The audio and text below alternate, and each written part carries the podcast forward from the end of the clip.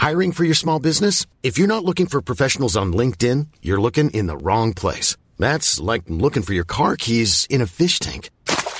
LinkedIn helps you hire professionals you can't find anywhere else, even those who aren't actively searching for a new job but might be open to the perfect role. In a given month, over 70% of LinkedIn users don't even visit other leading job sites. So start looking in the right place. With LinkedIn, you can hire professionals like a professional. Post your free job on linkedin.com slash spoken today.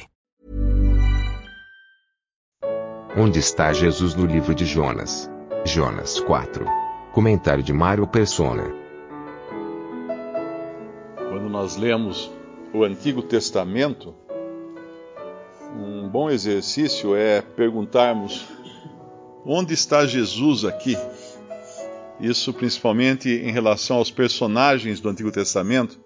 Então nós vemos Adão, nós podemos perguntar onde está Jesus em Adão? Como, como Adão representa Jesus? Quando vemos Moisés, por exemplo, ou Enoque, ou, ou qualquer personagem, e agora nós estamos uh, também Davi, né, um caso, Salomão também, uh, Davi representando Cristo, o guerreiro que vem para vencer, Salomão, Cristo no seu reino estável, Moisés, o libertador de Israel, uh, e, e, cada, cada pessoa, cada ca caractere do Antigo Testamento tem uma, uma contrapartida em Jesus, em Cristo. Uh, às vezes por contraste, não é? por, por ser tão diferente que deixa uma, uma marca muito forte, e às vezes por similaridades. E aqui em Jonas nós, nós vemos as duas coisas, não é? Nós vemos tanto o contraste desse pregador temeroso aí, medroso, que Deus envia para Nínive para anunciar que haverá juízo que vai cair sobre Nínive esperando a salvação da cidade, o arrependimento daquela população de gentios. Uh, nós vemos esse pregador temeroso, vemos também um homem como nós, não é? querendo que Nínive se perca mesmo, querendo que eles morram, que eles sejam julgados e condenados. Porque, afinal de contas, Jonas não tinha nem um pingo de amor pelos ninivitas. Isso fica muito claro ao longo de, do livro de Jonas, que ele vai por obrigação depois de, de ter que passar por uma experiência uh, frustrante, né, de, de, ter sido lançado ao mar e tudo mais. Então ele, ele era um pregador totalmente uh, desqualificado, se a gente pode dizer assim, do ponto de vista do homem. Ele não, não tinha amor pelos perdidos, de maneira alguma, ele queria mesmo. Nínive era inimiga, da, a população de Nínive era inimiga do seu povo. Então ele só podia esperar mesmo que Nínive fosse destruída e que aquelas pessoas todas se perdessem. E, e nesse livro é interessante também que nós vemos um contraste, né, que mostra uh, os gentios como os heróis da história toda. É até, até de se pensar quem será que escreveu Jonas, né? Quem será que escreveu o livro de Jonas? Porque os gentios aqui são misericordiosos, os gentios são, são humildes, os gentios são aqueles que vão se dobrar diante dos juízos de Deus. Já começa no capítulo 1, quando os, uh, os homens no barco, no navio que Jonas tomou para fugir de fazer a vontade do Senhor, nós vamos encontrar os homens temerosos, no versículo 10 do capítulo 1 de Jonas. Então os homens se encheram de grande temor e lhe disseram: Por que fizeste tu isto? pois sabiam, que, pois sabiam os homens que fugia de diante do Senhor, porque ele lhe tinha declarado. E disseram-lhe: Que te faremos nós para que o mar se acalme? Porque o mar se, se elevava e engrossava cada vez mais. E ele, Jonas, lhes disse: Levantai-me e lançai-me ao mar, e o mar se aquietará, porque eu sei que por minha causa vos sobreveio esta grande tempestade. Então aqui nós temos uma figura, um tipo de Cristo estando disposto a morrer para salvar. E é isso que Jonas é aqui neste momento. Ele está disposto a, a dar sua vida para que os marinheiros gentios daquele barco não se percam. Entretanto, no versículo 13 do capítulo 1, os homens remavam, esforçando-se por alcançar a terra. Eles estavam tentando ainda, eles, eles certamente não queriam uh, matar Jonas.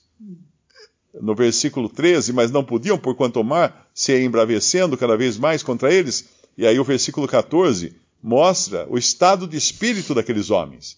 Eles podiam falar assim: ah, vamos jogar esse Jonas no mar, porque afinal de contas, né, ele é, ele é mais um, mais um hebreu aí que, que não serve para nada, a gente se desfaz dele.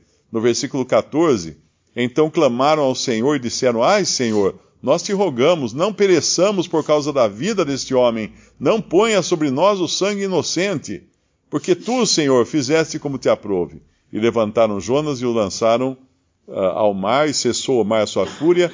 Temeram, pois, estes homens ao Senhor, com grande temor, e ofereceram sacrifícios ao Senhor, e fizeram votos. Aqui nós vemos gentios.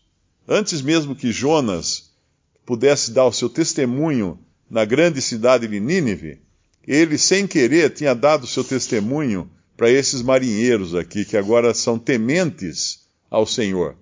Eles temem ao Senhor, eles não, não trataram aquela situação toda de, mo de modo uh, como se não fosse nada, né? como se não tivesse qualquer importância.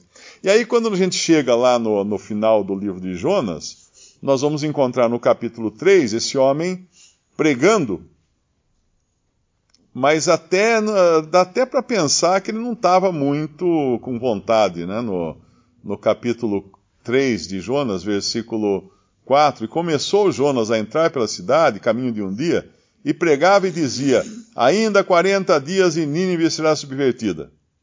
Essa não é uma, talvez seja a pregação mais curta que alguém já fez, eh, essa de Jonas. Ele não elaborou um grande discurso, um grande sermão. Ele só avisou, falou assim: ó, vai, vai, Nínive vai ser destruída.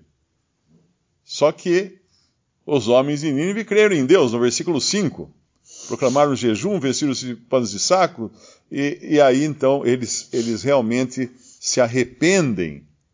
E Deus não derrama sobre Nínive o juízo que ele tinha anunciado que derramaria.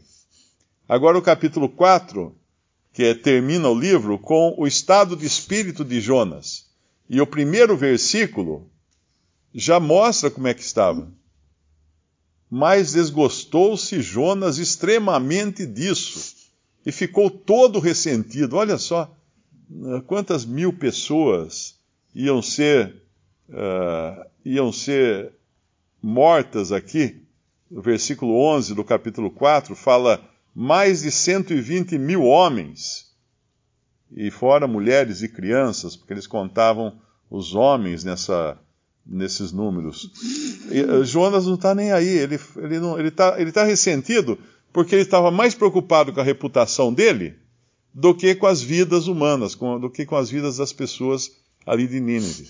E ele, ele não se cumpriu aquilo que ele desejava, que era Nínive ser destruída. Agora, isso é um contraste muito grande com o nosso Senhor, com o Senhor Jesus. Porque quando nós Uh, tem um autor que ele diz, ele escreveu que quem prega juízo, quem, o pregador que prega juízo, deve pregar com lágrimas nos olhos. Por quê? Porque nós pregamos salvação, mas nós pregamos juízo também. Quando nós falamos do Evangelho e avisamos as pessoas de que se elas não crerem no Salvador, elas, elas irão uh, ser condenadas eternamente, isso é juízo. E, como que eu vou pregar juízo com um sorriso nos lábios? Dá uma risadinha, fala assim: ah, vai todo mundo para o inferno. Se você não crê, você vai para o inferno. como que eu vou fazer isso? Não tem como. Está errado, porque o sentimento que nós temos que ter é o mesmo sentimento de compaixão que tinha o Senhor, que não, uh, que, que, não tem prazer na morte do ímpio. Ele não, não fala que ele não tem prazer na morte do justo.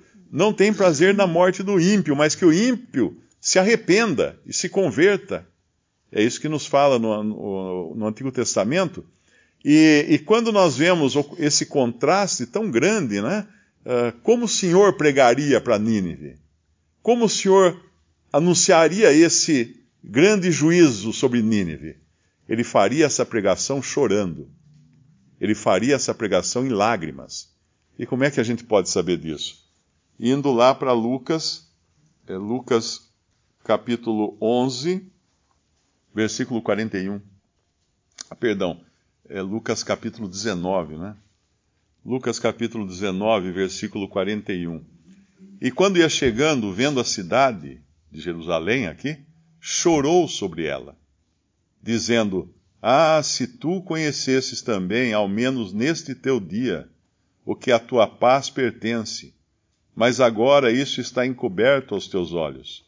Porque dias virão sobre ti, em que os teus inimigos te cercarão de trincheiras, e te sitiarão, e te estreitarão de todas as bandas, e te derribarão a ti e a teus filhos, que dentro de ti estiverem, e não deixarão em ti pedra sobre pedra, pois que não conheceste o tempo da tua visitação. Esse foi o estado de espírito que o Senhor pregou sobre Jerusalém, juízo sobre Jerusalém, anunciou juízo sobre Jerusalém. Ele fez isso chorando. Ele fez isso chorando. Cada um imagine do jeito que quiser, mas ele fez isso, isso chorando. Ele estava chorando enquanto ele falava essas palavras aqui. E Jonas estava como? Certamente numa atitude totalmente soberba, arrogante, apenas entregando o recado. Ah, eu estou aqui, só estou entre... É que nem aqueles. Às vezes você vai na loja, se pergunta uma informação, a pessoa responde: Ah, eu não sei, eu só trabalho aqui, né? É uma pessoa que não tem qualquer comprometimento com aquilo que ela faz, então ela só está entregando, ela não, não tem nada, não tem nenhuma responsabilidade, não tem nada, nenhum sentimento com aquilo. E aqui nós vemos o contraste, então. O Senhor Jesus, ele tinha esse sentimento de, de carinho, de compaixão, uh, por, por Nínive, porque ele não queria destruir Nínive. O Senhor tinha por, por uh, Jerusalém, porque ele não queria destruir Jerusalém, mas ele também tinha por Nínive. E nós vemos a compaixão do Senhor por Nínive uh, no final do mesmo capítulo de 4 de Jonas. E Jonas aqui mais interessado, uh, desgostoso, porque não teve aquela não, não, aconteceu nada, né? Jonas ficou, ele ficou num lugar de camarote, só olhando, falou, vamos ver o que vai acontecer com essa cidade. Esse é mais ou menos você assistir uma corrida de Fórmula 1 esperando morrer alguém, ou assistir uma luta para alguém ser nocauteado, cair desmaiado. Ele queria ver, ele queria ver acontecer alguma coisa de impactante. Não aconteceu, ele ficou triste, é como se o que ele falou lá não tivesse valor algum, a sua reputação era mais importante que a vida das pessoas. E agora, o Senhor, que é piedoso, é longânimo, ele até pergunta no versículo 4: disse o Senhor, é razoável esse teu ressentimento? Claro que não. E para mostrar graça sobre Jonas, o Senhor permite que uma aboboreira, eu não sei se no original é essa planta mesmo, mas que ela cresça de uma forma milagrosa e faça sombra sobre ele mas e depois ela seca também. Ela seca, ele tem que sofrer o calor, e aí no versículo 10 o Senhor vai chamar a atenção dele. Uh, e disse, versículo 9: Então disse Deus a Jonas: É acaso razoável que assim te enfades por causa da boboreira? E ele disse: É justo que me enfade a ponto de desejar a morte. E disse o Senhor: Tiveste compaixão da boboreira na qual não trabalhasse nem a fizesse crescer, que em uma noite nasceu e em uma noite pereceu? E não hei eu de ter compaixão da grande cidade de Nínive, em que estão mais de 120 mil homens, que não sabem discernir entre a sua mão direita e a sua mão esquerda, e também muitos animais? Esse é o coração do Senhor. Esse é o coração do pregador. Quando leva uma mensagem de salvação, mas também uma mensagem de juízo para aqueles que não aceitarem. Nunca é uma, nunca um, uma, uma atitude de deboche, né? Ah, esses, esses pecadores aí, eles vão para o inferno, ou alguma coisa desse tipo. Não, nunca isso. Esse não é o coração do Senhor. O Senhor não tem prazer na morte do ímpio. O amor busca perdoar.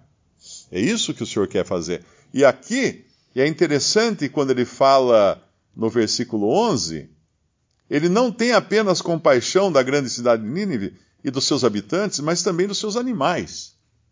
Uh, nós vimos já que no livro de Jonas é Elohim, uh, onde aparece Deus, é Elohim, que, porque tem a ver com a criação. E, e na criação estão os animais também, sofrendo hoje uh, tremendamente, e certamente esse juízo, não sei como seria esse juízo que cairia sobre, sobre Nínive, impactaria também os animais. E Deus tem compaixão dos animais também. Uh, tem um versículo que fala né, que o homem bom se compadece dos seus animais, ou alguma coisa assim. É um salmo, acho que é um salmo um provérbio. Mas isso, esse é o coração de Deus. E é interessante, uma outra coisa interessante também, que às vezes a gente se esquece de que Deus não apenas salvou a população, mas salvou os animais. E era importante salvar os animais também. Por quê? Porque os animais naquele tempo eram o cartão de crédito das pessoas. Uma pessoa viajava, ele podia levar o seu rebanho junto, porque levando o seu rebanho, ele tinha comida, tinha leite, uh, tinha moeda de troca, por onde quer que ele passasse.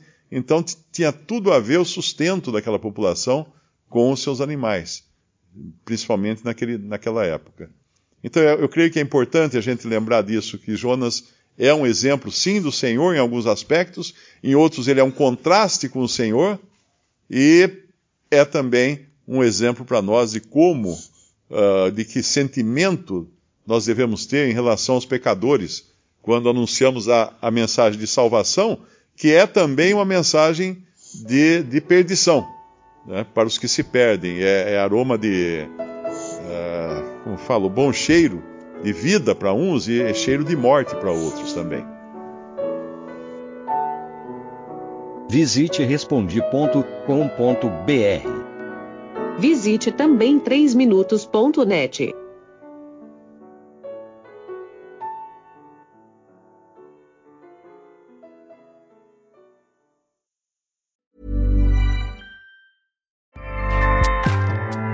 ACAST powers the world's best podcasts.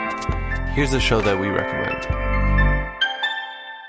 The Real Housewives is a guilty pleasure for most, but if you're looking to not feel guilty about that pleasure, tune in to Everything Iconic with me, Danny Pellegrino, where I break down all the messy moments and behind the scenes antics of Bravo's popular franchise. And on Everything Iconic, I also interview celebrity guests like Kelly Ripa, Kiki Palmer, Drew Barrymore, Cameron Diaz, and more about their guilty pleasures, their past work, and so much more. So if you're pop culture obsessed and find yourself watching way too much reality TV like me, tune in to Everything Iconic with Danny Pellegrino wherever you listen to podcasts.